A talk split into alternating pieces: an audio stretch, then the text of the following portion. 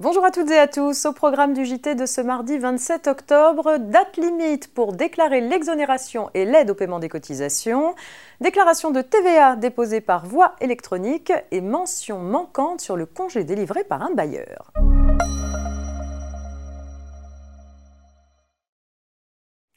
Pour soutenir les employeurs les plus touchés par l'épidémie de Covid-19, la troisième loi de finances rectificative pour 2020 du 30 juillet 2020 a mis en place une exonération de cotisations patronales et une aide au paiement des cotisations sociales.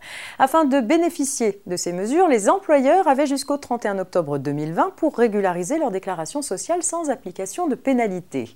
Un communiqué du ministère de l'économie a indiqué que pour pouvoir bénéficier de ces mesures, les employeurs auront désormais jusqu'au 30 novembre 2020 pour déclarer les et les aides au paiement.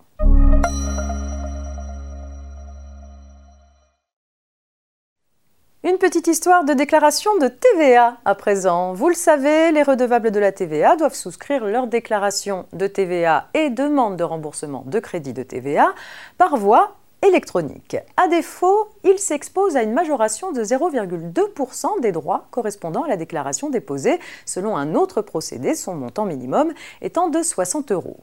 Une société ayant sollicité un remboursement de crédit de TVA par simple courrier a vu sa demande rejetée par l'administration fiscale car sa déclaration de TVA n'avait pas été souscrite par voie électronique et qu'aucun formulaire de demande de remboursement de crédit de TVA n'avait été déposé.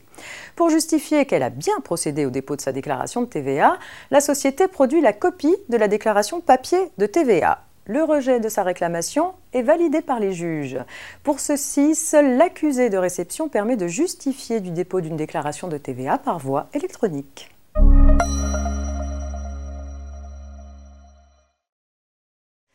On termine avec une question de mention manquante sur le congé délivré par un bailleur. Pour rappel, toute personne immatriculée au registre du commerce et des sociétés, le RCS, a l'obligation de porter certaines mentions sur ses documents commerciaux.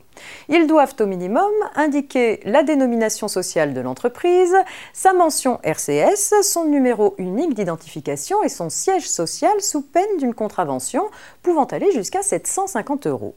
L'omission de ces mentions rend-elle nul un congé délivré par une société à son locataire? C'est ce que prétend un locataire titulaire d'un bail dérogatoire expulsé au terme d'une procédure qu'il estime irrégulière.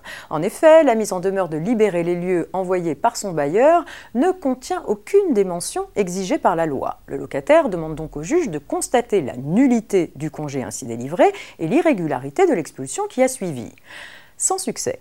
Même s'il constitue une infraction pénale, le non-respect des formalités imposées par la loi sur les documents commerciaux n'emporte pas nécessairement la nullité de l'acte.